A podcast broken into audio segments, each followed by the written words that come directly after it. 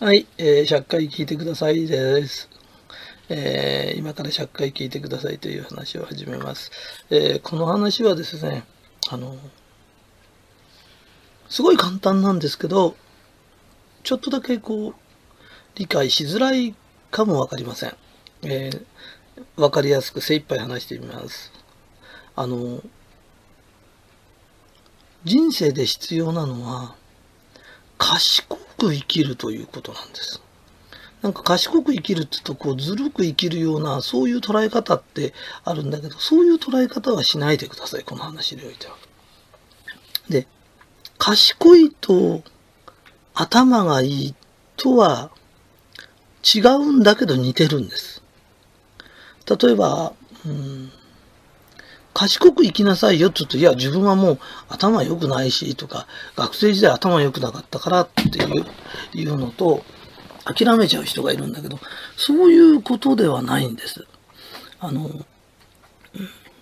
例えばですよ、えー学校で方程式いっぱいやります。でも、その方程式ってほとんど社会に出て使えませんよね。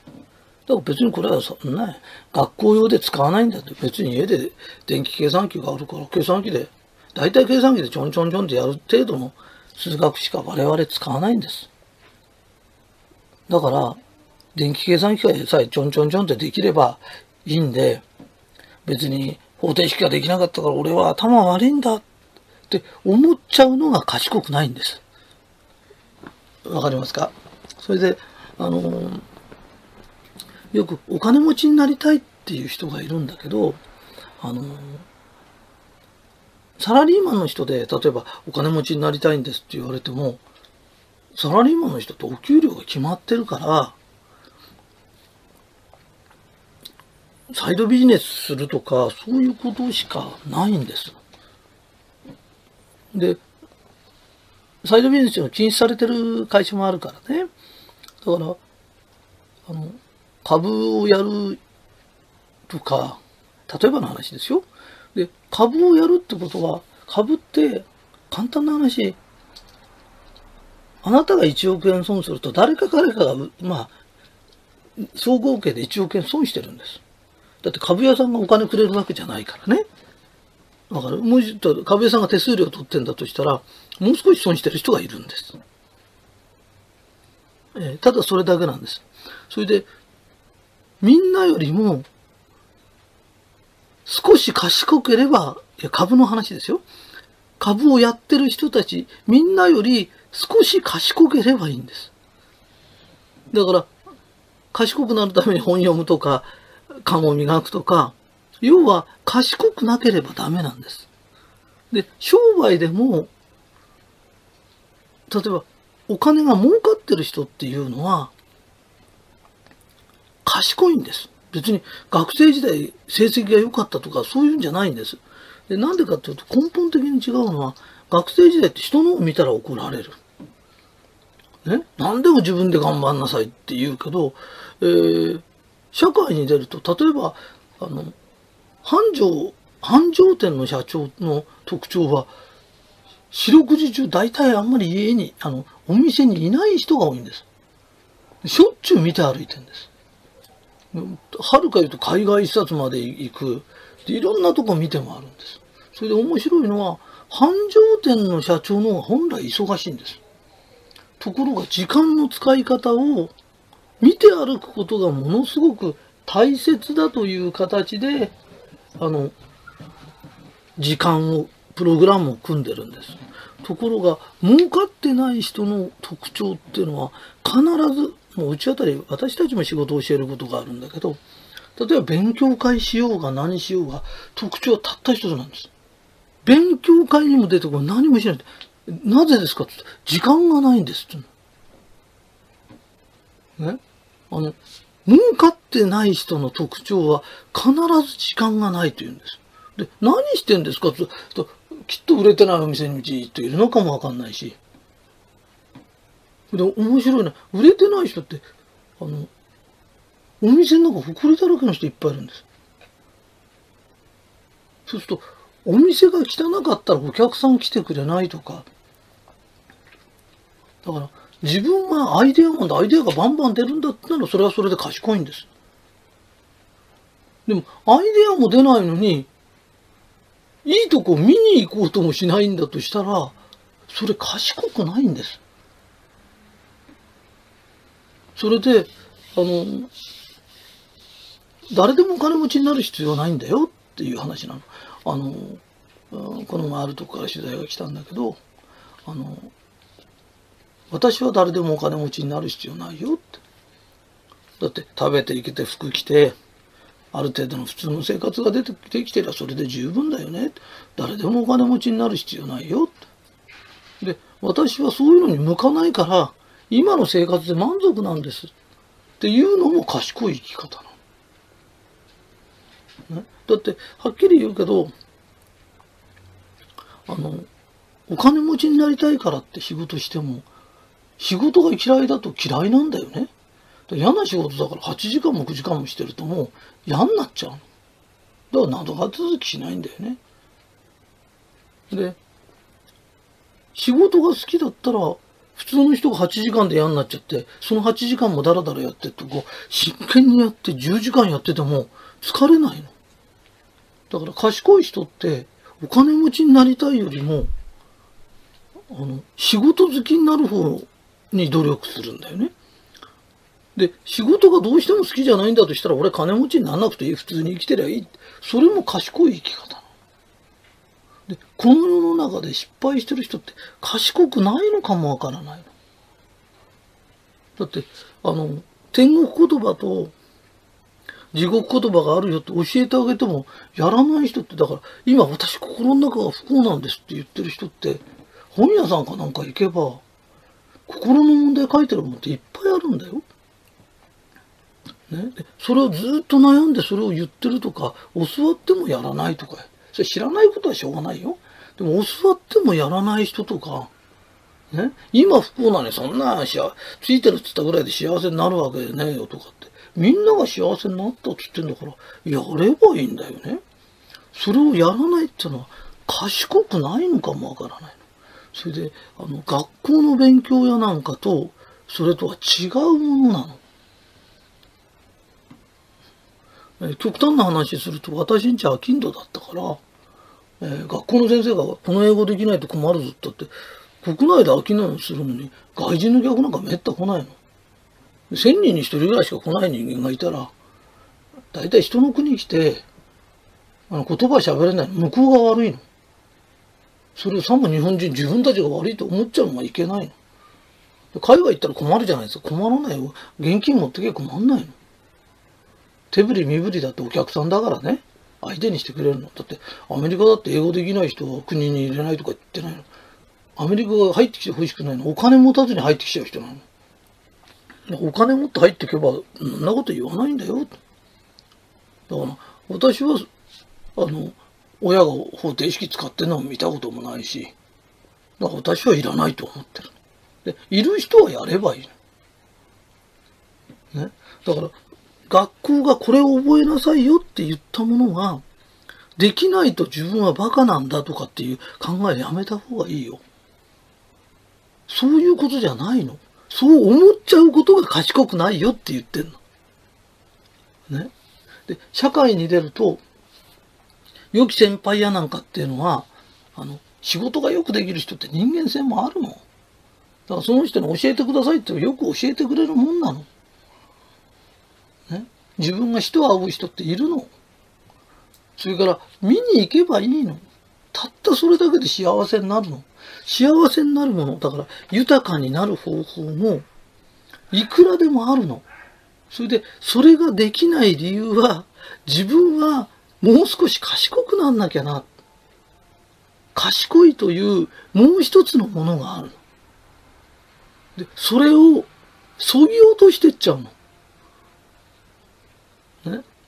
だから会社で、学校でダメだって言われて、会社でもダメだって言われて。でも、ちっちゃいお金、5万、まあ今10万とか20万でも株とかできるから、株屋なんかやる人はそのことで一生懸命やってみたら、そのことに賢いかもわかんない。ね。えー、この前もこういうのがあったの。あの、会社で呼ばれてったから楽しく働きたいんだけど、どうしてもダメなんだ。だけど会社辞めるわけにいかないんだ。ねで、会社を辞めるわけにいかないんだって言うんだとしたら、あの辞めたいけど辞められないぐらいぐずぐずしてるあなたにぴったりの職場なんだよねって。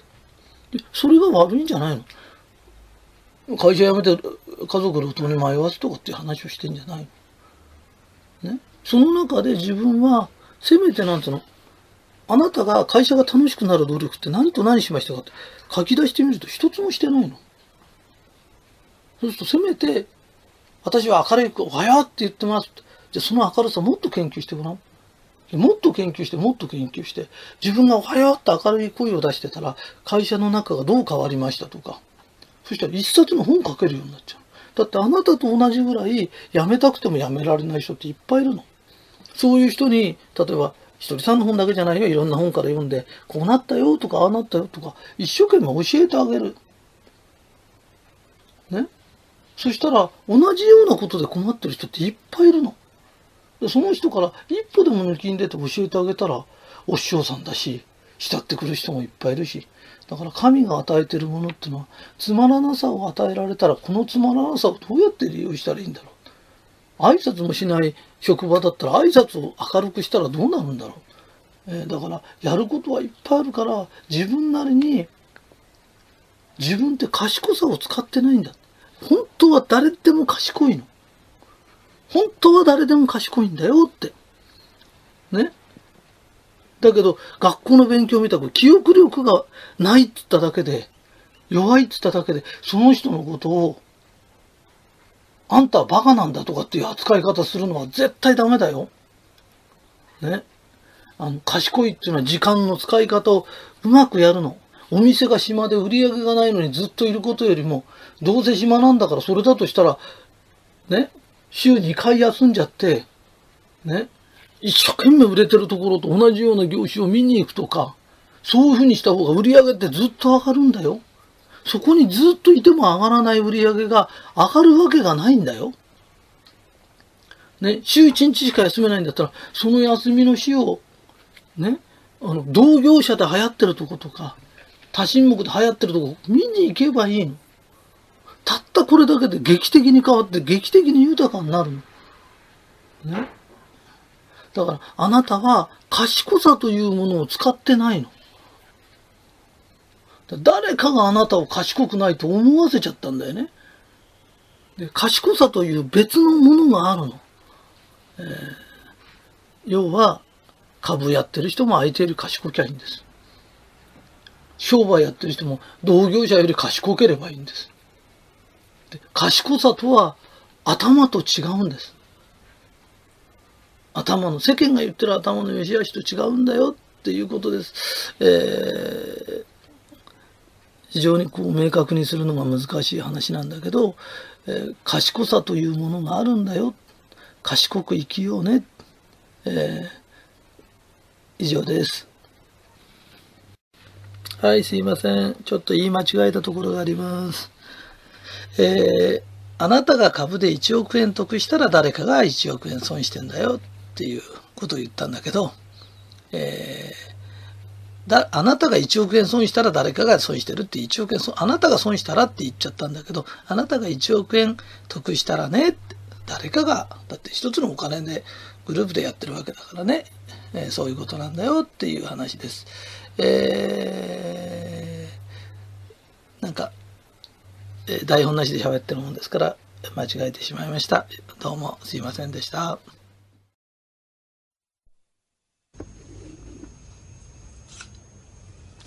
はい、えー、今からお話をします、えー、この話はですね、えー、非常に簡単です。えー、100回聞くとわかります。えー、それと、100回実践してみるとわかります。えー、たった100回聞いて分かって、たった100回実践すればできるようになるという、えー、簡単な話をします。えー、まず人は困らないんだ。例えば、えー、競馬をする人がいる。博打をしない人がこう見てると、あんたがあんな競馬なんかやってたら困るよとかって言うんだけど、意外と困らないで一生なんか競馬かなんか楽しみながら生きてるようなおじいさんとか結構多いんです。それで中に困る人がいます。で、中に困る人ってのは何かって言って見てると、その困ってる時が学ぶ時なんです。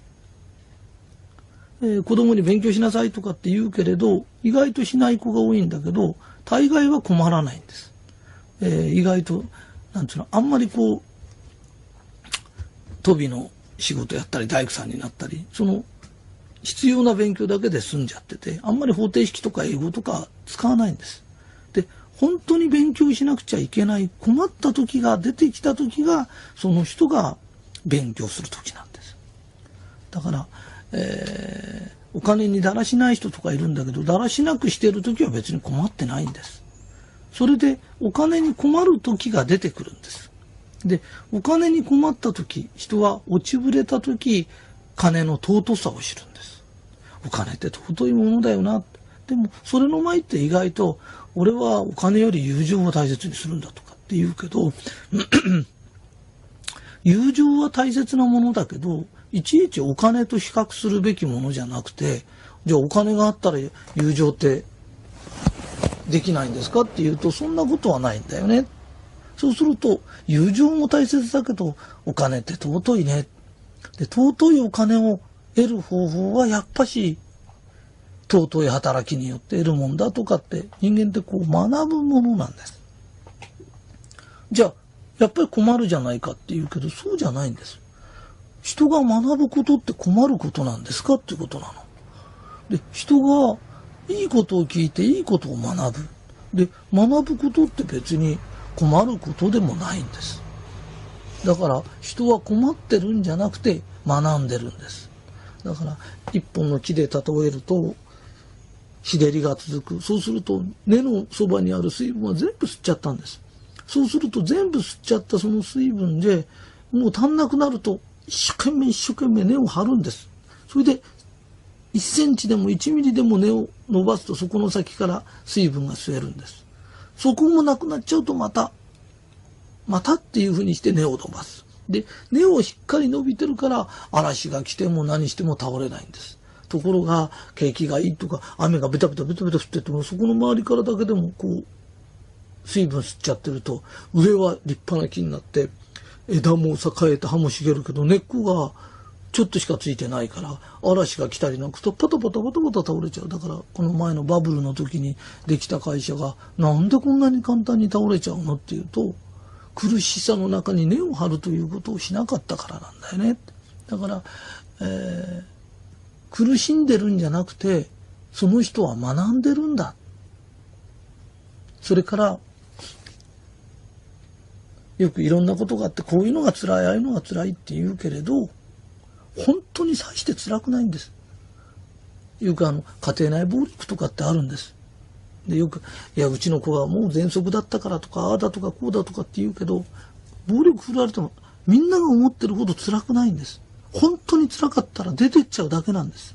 だから、この子がアトピーだったからとか、この子は喘息だったからとか、ね、この子は小さい時のお父さんに死なれて、かわいそうだからとかって言って、その程度の自分を慰めて、殴られていられるような人ってのは、そんなに殴られることが大して嫌じゃないんです。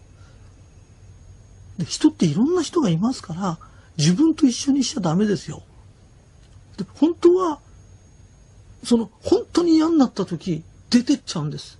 で、置いてかれた時、子供たちも、親のこと引っ張いてたけど、親に産んでもらって親にご飯食わして、そういう人を殴ってたら、親がいなくなった時自分一人じゃ殴殴る相手もいないしご飯食わしてくれる相手もいないんです。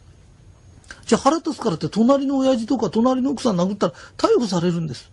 でそんなことが分かり合える本当に苦しくなった時人は分かり合えるんです。だからまだそんなに苦しんでないから勉強の時が来てないんです。だから人が勉強するっていうことは悪いことじゃないんです。だお金の尊さがわからないで死んじゃった人がいるってこと人は10万回生まれ変わるんです。23回そんなことしたからっていいんです。で、その人は、あ、今学んでる人だなと思えばいいんです。で、心ってあるじゃない。心の修行なんだよね。で、心の修行って何ですか？えー、お客さん来ないんですよ。お客さん来なかったら、今まで来てた人に、お手紙出す。ここのとこ、あの、この前買ってっていただいたの、えー、いかがですか？調子いかがですか？とか、相手に聞く。で、それを、心を配るというの。だから心は配るものね？で、あっちこっちに心を配ってあげる。それから、あ、今日は暇だから、暇だからガラスでも磨こう。で、いい種まくの。ガラス磨くとか電話かけるとか、お客さんにご機嫌伺いの、いかがですか？とかっていうはがき出す。ダイレクトメール出す。今日は暇だからそういうことができるってことは、いいことをしてるんだよね。で、いいことしてるってことは、いい種を世間にまいてるの。心を配るっていうのは、いい種まくで悪いことすれば悪いのがまくよ。だけど、いい種をこう一生懸命こうやってまいてたら、それが実ってきてみんな帰ってくるの。で、一番いけないことが、それは、お客さん来ないわねってその暇な時間、心を揉む人がいるの。で、いい種でもその種を持って手でこうやって揉むと種はみんな崩れるの。で、崩れたらもう芽が出ないの。だから、心は揉んじゃダメだよ。気を揉むより心を配るようにすればいいんだ。で、こんなことも一つの勉強なの。で、そうやって勉強して勉強していくのね。だからよく、転ばぬ先の杖だよって言って、これ学びなさい、あれ学びなさいって言うけど、子供たちは全然学ぶ気がしないの。なぜかって困ってないから。で、自然界って困る前に学ばせようというのが、あなたの親のね、親とか周りの人のことなの。でも、本当は、天の御親って言って、天にはものすごい偉い神様がいて、嘘か本当か知らないよ。私も知らないし、みんなも永久にわかんないと思う。ただ、本当は、困ってから学んでも十分なの。だって何に人が困るかわからないの。人って個性がもう全然違うの。だから困ってるという捉え方はしちゃいけないんだ。困ってるんじゃなくて、あ、学ぶ時期が来て今学んでるんだ。ね？それで、心を揉んで揉んで揉めば揉むほど悪いことが起きるの。で、そのことも今学んでるの。で、やがて落ち着いた時、やっぱしいいことしていい種まくしかないんだ。いい種をまく。いい心になっていい種まく。で、いい種まけば、いい結果が出て、いい種が、ね、一粒の米から万の米ができるようにいいことがいっぱい起きるんだっていうことをみんなが学ぶんだ。ね、だから、えー、そのことを気をもんじゃいけないよ。それと、もう一つ人間関係でもう一つだけ、これは覚えといた方がいいんだけど、これも100回聞けばわかる。で、100回だけ実践すればできるようになる。で、何ですかって言うと、今までみんなが思ってること、正反対のこと言うからね。いいかい？体の具合の悪い人、人生うまくいかない人、もしかしたら、人の機嫌をとってませんか？相手は相手の都合で機嫌が悪かったりしてるんだよね。今現在も台風6号とかってものすごいのが来てるけど、その台風は、所詮一過性のものなの。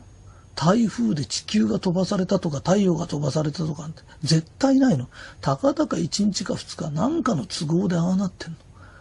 それよりもそんなことに心を惑わされないの。だから今はやれ不況なんだとかなんだそれでも自分の機嫌を取るの。で自分がいつもニコニコ明るくしてるの。でそういう人が人を救うの。いいですか？機嫌が悪い。で私は機嫌がいい。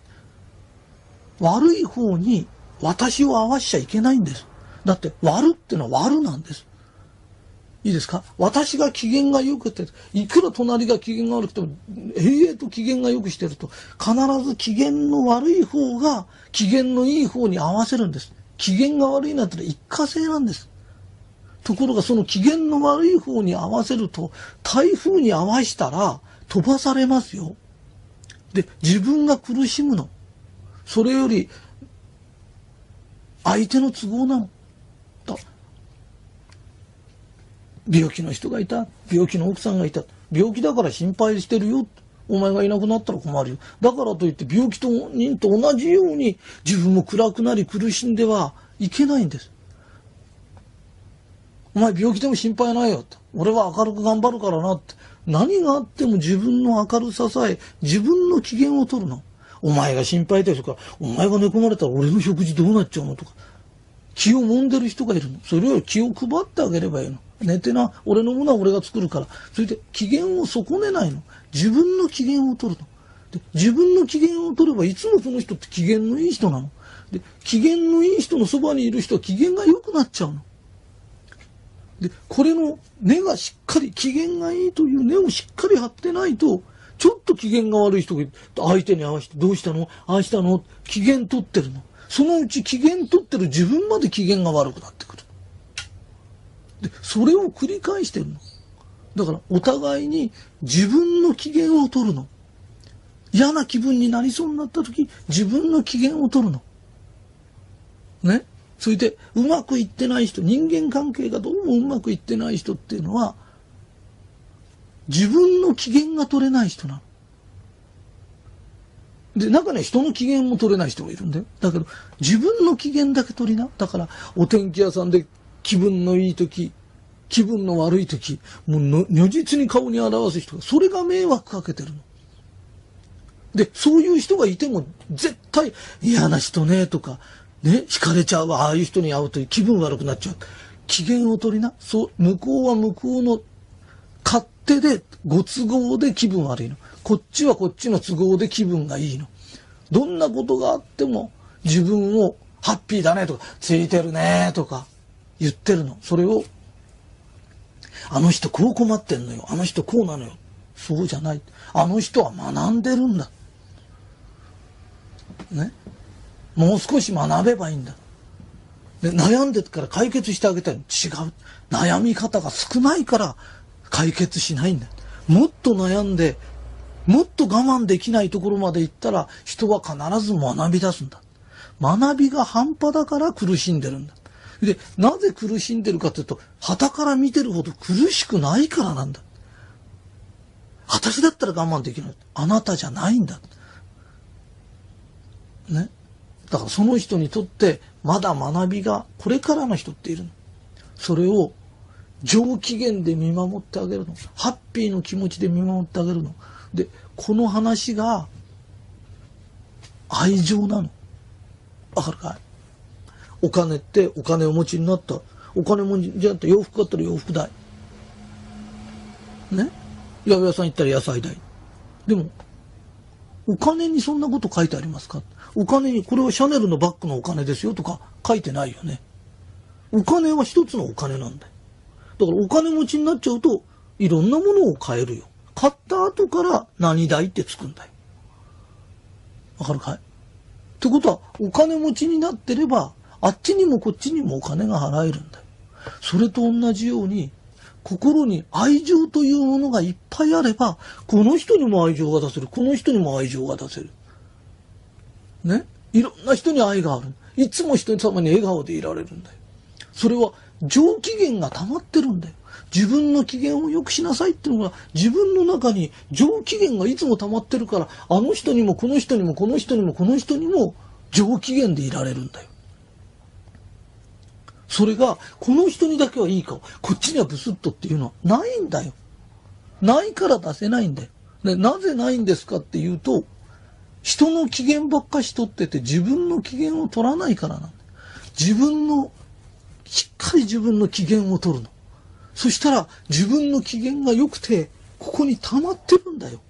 それが溢れ出るの。それが笑顔なんだよ。ね？はついてるって言葉は何ですかっていうと、自分の機嫌を取る言葉なんだよ。自分の、自分の機嫌が落ち込みそうになった時、ついてるついてるって言っただけで機嫌が良くなってくるんだよ。ハッピーだねっていう言葉は何ですか？自分の機嫌を取ってるんだよ。それで周りの波、風、嵐、日照り、そんなものに吹き飛ばされない不滅の魂、不滅の光なんだよ。それを心の中に持つんだよ。で、それの燃料がいるんだよ。ろうそくだろうが油だろうが燃し続けるための燃料がいるの。で、心の燃料がついてるついてるっていう言葉なの。えー、長くなっちゃったけど、えー、この話は、えー、100回聞けばわかります。それで100回実行した時にわかる。本当に簡単な話です。はい、えー、今から話を始めます、えー、このテープは100回聞いてください。100回聞くとよくわかるようになってますからね。えー、出し切るという話です。で、えー、成功してない人、運の悪い人、どうもここまで来てったけど、この人いい能力あんのにいまいちだなっていう人の特徴があります。それは、出し切ってないということなんです。それで、出し切った人には天がいろんなものを与えてくれるんだ。だから頭でもそうですよ。それから筋肉でもそうなの。一生懸命一生懸命働いたら、ね、手がすり減ったとか、歩いてたら足が減ってなくなったとかっていうことはないんです。一生懸命使ったものには、手に皮もできるし、豆もできるし、いろんなことができます。それで出し切るとどういうふうにして幸せになるんだよっていうと、例えば、あの、畑の話っていうのがあるんです。で、畑の話っていうのがあって、こう、筋骨たくましい人っていますよね。で、そういう人が、300坪畑を耕せるのに、まあいいかって言って200坪しか耕さないとするんです。そうすると、中には体力が弱い人がいて、一生懸命一生懸命頑張っても、50坪しか耕せない人がいるとするんです。そうすると、その200坪耕してる人から見るとだらしねえな、あいつはって。ね？50坪しか耕せない。って言うけど、この50坪の人は全力を出し切って50坪耕してるんです。で、この全力を耕してる人、全力を傾けてる人は、やがては筋肉もついてくるし、少しずつ少しずつ良くなってきて、51坪、52坪ってなってくるの。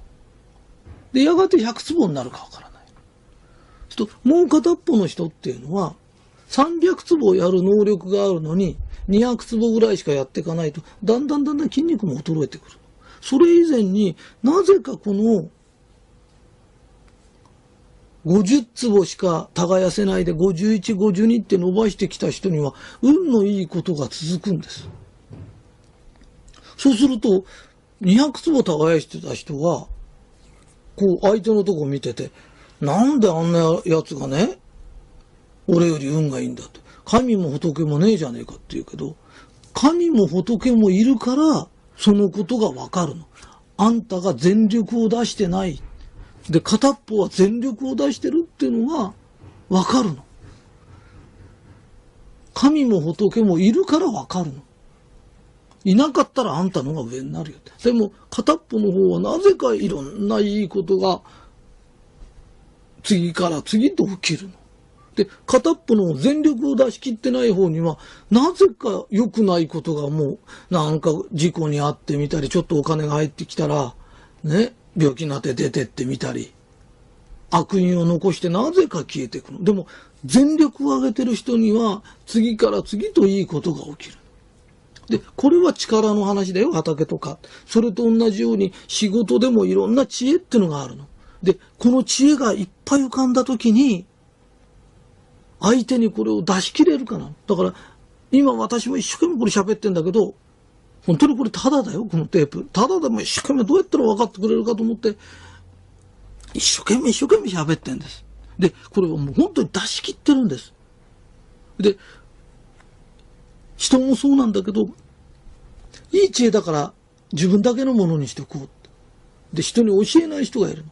だけど、仲間っているじゃない。そういう人たちに一生懸命一生懸命教える。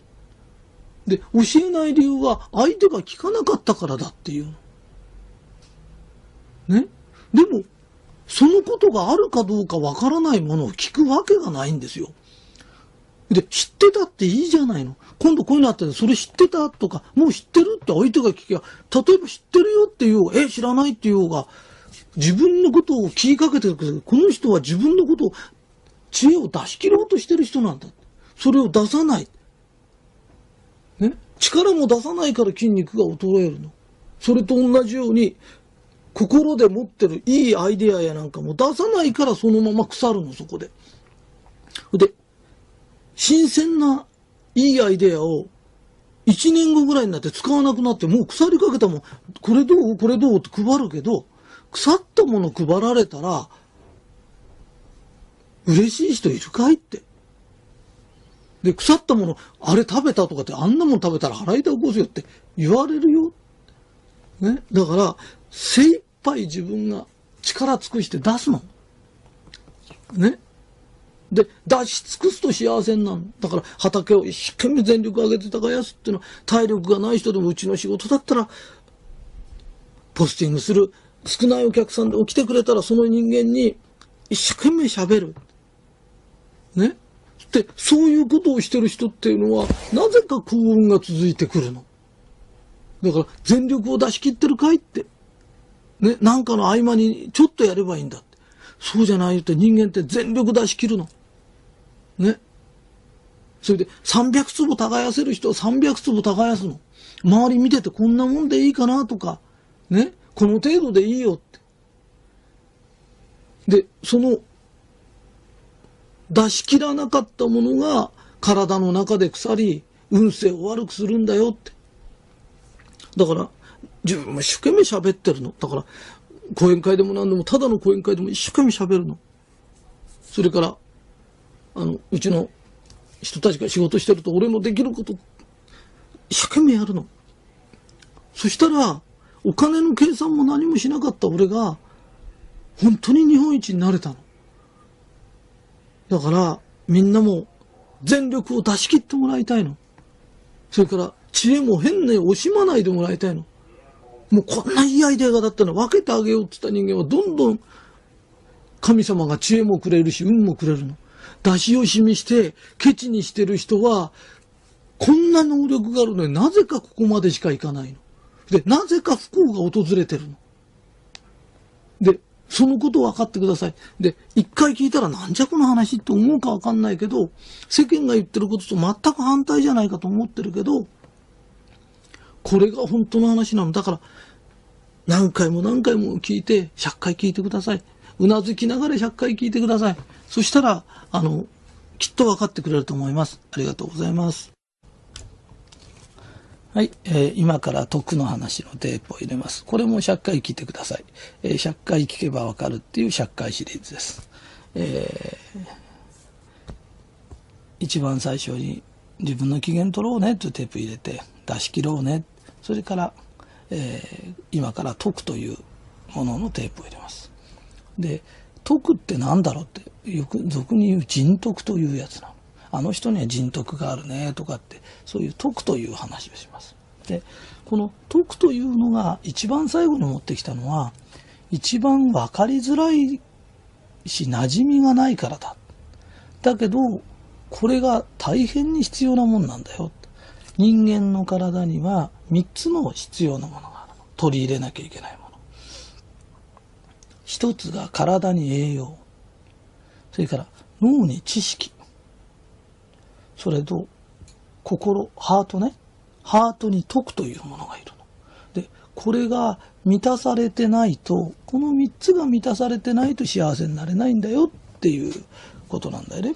それで、あの、徳って何ですか？徳を積むって何ですかって言ったとき、あの、人の心が軽くなる。人の心が明るくなる。要するに人に喜ばれることをすると、この徳というのがどんどんどんどんついてきちゃう。ね？それと逆に徳を失う行為って何ですか？って言ったとき、人の心を暗くする。それから人の心を重くする。だからいつも心配そうな顔してる人と笑顔の人では、もうそれだけで全然得が違う。それから愚痴とか泣き言とか嫌味とかって言ってて人の気持ちをどんどんどんどん暗くするの。ね？それより人のことを明るかったり褒めてあげて元気でいこうよとか、ね？ついてるから大丈夫だよとかっていう人は徳がどんどんどんどんついてくる。ね？だから、うちなんかもこうやって仕事してると、すごくいいのは、膝が痛いとか腰が痛いとかって言ってても、その人は痛いのに、元気出そうよとか明るい気持ちになろうよったってなれないんだよね。そういう人が腰が痛いとか、そういうのが取れたんだよとか、血圧が高かったの低くなったんだよとか、旅行行けたんだよとか、もう頭痛持ちで頭痛くてしょうがなかったのが、これが取れたんだよって言った時、ものすごく相手の気持ち、心、体を軽くしてあげて、ハッピーにしてあげたんだよね。で、そういうことをしてる人って、どんどんどんどん徳が積んでくるの。ところが面白いんだけど、なんぼ健康だろうが、なんぼお金があろうが、この徳のない人って見てると、どんどんどんどん不幸なことが起きるの。で、徳がないのに、人を喜ばせも何にもしないで得たお金って悪因を残して消えていくって。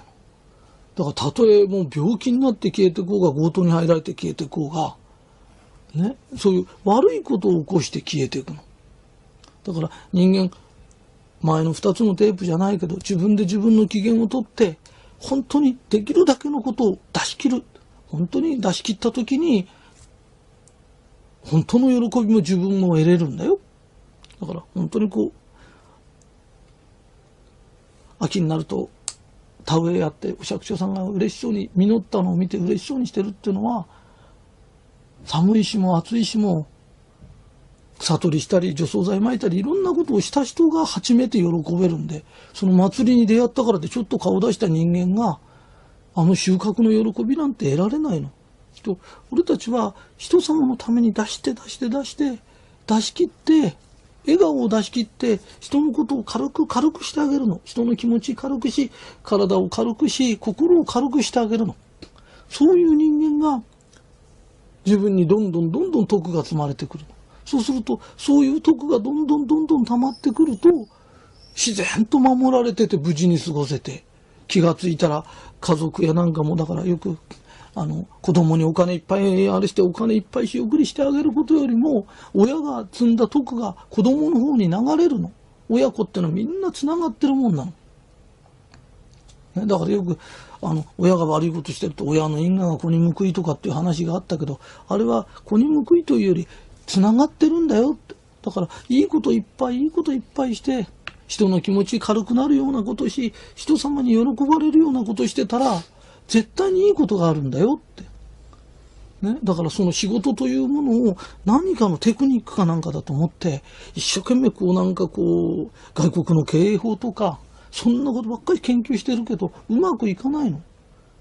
だいたいひとりさん自体そんなのやったことないんだよ。それよりも、どうしたらみんなが喜んでくれるものを作れるだろうか。ね？それから、うちの仕事してる人たちがどうやったら明るく仕事ができるだろうかって、そんなことばっかし考えてる人が、やっぱし日本一になっちゃったんで、だからテクニックよりも、徳が、徳をいっぱい積むことを考えた方が、絶対に人はね、幸せになるの。それで自然と守られてんの。よく、あの、大体、私なんかよりもっとちっちゃい会社の社長さんでも何でも、大体10人ぐらい連れて歩いてんだよ。それぐらいね、護衛がいたりなんかしてるの。だけど、私はただの一度だってそんなことしたことないの。日本中どこでも出かけてっても、ただの一回も危険な目にはあったこともなければ何にもないんだよって。何も恐れることないの。で、それって何ですかって言うと、一生懸命できる範囲内の得という貯金をしてるんだよね。で、うちの会社にこうやって集まってきた人、ね、そういうことで徳を積むために集まってきたのに、本当に全力尽くしてますかって。で、全力を尽くして仕事をし、愛情を与えてますか？あのね、こんだけ自分のやることがきちっとしてあるのに、それでもずっとやらないっていうのは、ものすっごくね、徳が足りないよ。要するに、マイナスになることなの。で、徳がマイナスになるようなことをずっとしてたとき、あの、とんでもないことが起きるからね、何にもしないでここにいればいいんだって言うけど、自分の今いること、よく悪いことが、どっかに行かなきゃ起きない。どっかに行かなきゃ起きない。ね？方位見てこっち行かなきゃいいんだって言ってるけど、そこに悪い原因があるんじゃないよって。あんたの徳がどんどんどんどんマイナスになってきた時に何かがポンと起きるんだよ。だからあんたがどこにいようが死ぬ時は死ぬんだよ。癌になる時は癌になるんだよ。なんでかって言ったら、ね、方位見ようが方角見ようが、癌はあなたの中にあるんだから。あんたが北海道行こうが九州行こうが、脳一血になる時はなるんだよ。ね。車がぶつかる時だって、あんたが呼び寄せてんだよって。悪い、悪い原因って自分が呼び寄せてんだよって。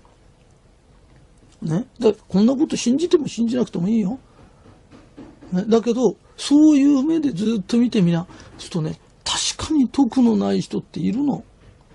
お金持ったら奪っちゃったりとか、ね？親の財産もらって怠けてていいんだと思ってたりとか、そういう人って、人の気持ちをね、明るくしてあげるんじゃなくて、平気で暗くする人が、どんな風にどんどんどんどんなっていくか、ね？あの、あそこんちは財産があるからいいんだって。財産があっても絶対幸せにならない何かが必ず起きるの。だから徳というのがどのぐらい大切なもんだか。だから今ははっきり言います。栄養なんか取りすぎです。知識もあるかわからない。昔の人よりもテレビ見てなんかいろんな知識あるかわからない。本当に必要な知識ってあるんだよね。で、この徳という3番目がものすごく足りないし、こんなこと知らないの。で、知ってようが知らなくてもいいから、今聞いた人は知ったよね。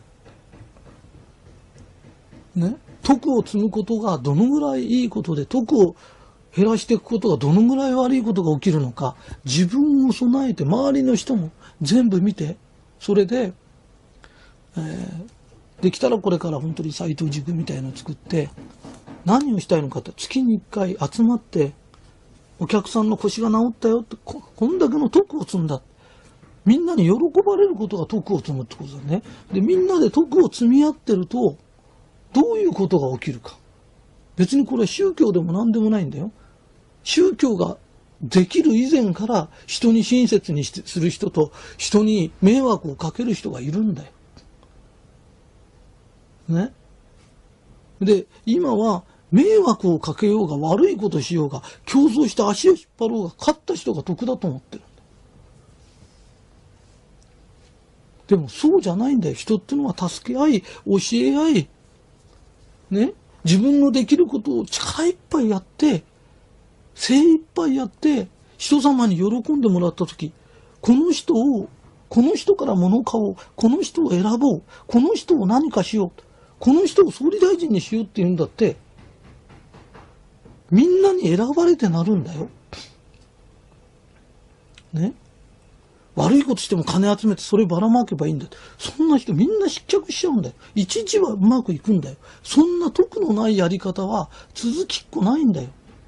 で、本当に人に喜ばれた時ものすごく幸せなんだよ。暑いから嫌だ。寒いから嫌だ。暑くても寒くても人様のためにやるの。それで喜ばれて、チラシ巻いた時に来てくれた人に一人でも一生懸命やるの。で、そんなことが重なっていった時、その人に徳がいっぱい溜まった時に、ね、誰言うとなくあの人のとこ行きな、あの人のとこ行きなっていうことが起きるんだよね。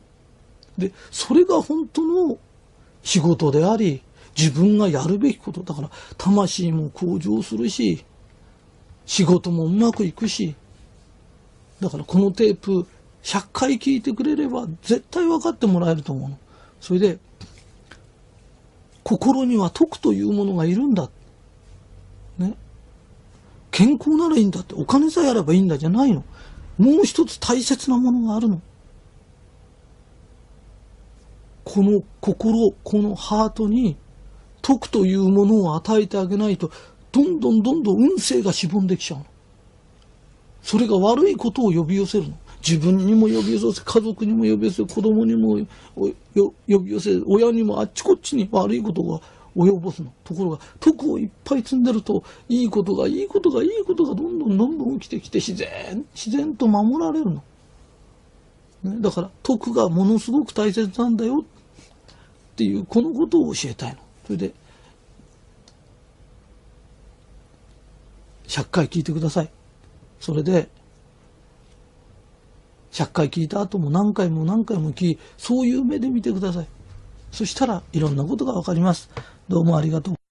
はい、おはようございます。えー、100回聞いてくださいの話です。えー、この話も、えー、100回聞くとわかります、えー、本当に簡単な話ですから、ぜひ、えー、100回聞いてみてください。えっ、と、このとこ100回シリーズの話してるんですけど、これも4作目ぐらいになると思います。え笑顔でいるんだよ。自分の機嫌は自分で取るんだよって話。それから、仕事のことでも自分の能力でも一生懸命出し切るんだよっていう話。えー、借家シリーズでずっとしてると思うんですけど、それから、徳というのを一生懸命出すんだよって、徳を一生懸命出すと幸せになるよっていう話をしてるんです。で、これがあの、魂力っていう話なんですけど、魂のステージがこう上がります。仕事一生懸命やる。自分の、もう自分の機嫌を人にとってもらおうとしてる人間と、自分のに、あの、気持ちね、自分の機嫌を自分で取れる人っていうのはもう、魂の力が全然違うんです。だからそういう人っていうのは、魂力っていうのが全然違います。それから、同じ同じレベルの人いますよね。で、同じレベルの人がいると、同じレベルの人は本当にこう、いい学校出てるとか、持ち物がいい、ブランド物を持ってるとかっていうことで差をつけたり、いい車乗ってるとかって差をつけることができるんです。ところが、どんなに頑張ってみても、魂力、魂のステージが上に上がっちゃった人には絶対勝てないんです。不思議なもんなんだけど、あの、魂力のある人、例えば、うん、学校で、例えば郵便局で働いてる。その郵便局で働いてものすごく一生懸命働く人がいるんです。それから同僚の手伝いしてあげる人もいるんです。で、そういうふうに徳をいっぱい積んでる人っていうのは、郵政大臣より幸せな郵便配達の人っているんです。で、そういう人やなんかあった時に、魂レベルが上だと、肩書きが上だろうが、持ち物が上だろうが、その人に会うと勝てないんです。だから、よ、よく言うんだけど、本当になんつうの、校長先生より立派な考え方の用務員がいたら困るということではないんです。だから自分が総理大臣になった時、あの人にお礼を言いたいっていう人が用務員のおじさんだったって全然構わないんです。だからそういうふうに自分の持てる力を一生懸命出して自分の機嫌を取れた人は普通の人ともう魂のステージが違うんです。だからそういう人の、そうやって世間でそういう人の悪口を言いふらす人もいます。でも魂の次元が違っちゃった人の悪口言ってると天に唾すると全部自分の顔にかかるんです。唾吐いた人の顔にかかってきます。で、上には届かないんです。で、あの人ね、片っぽの人はいつもニコニコしてて自分の機嫌も取らないのに、あなたの悪口も一回も言ったことないのに、向こうは言ってる。そうすると世間はずっと見てて、この人は怪しいとか、この人は変だと、自分で自分のかけた唾がかかってくるんです。